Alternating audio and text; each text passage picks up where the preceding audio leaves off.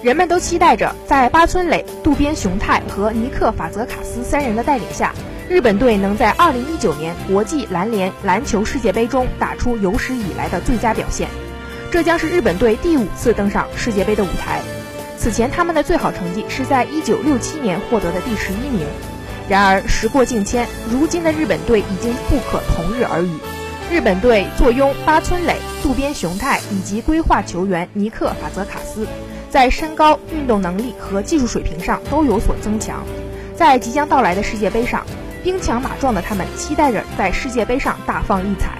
除三人之外，日本队在进攻端还有其他优秀球员，比如投射精准的小前锋马场雄大以及比江岛慎，两人都参加了今年的 NBA 夏季联赛。在谈到世界杯的前景时，二十三岁的马场雄大非常乐观。他强调，巴村磊将带领球队取得前所未有的成功。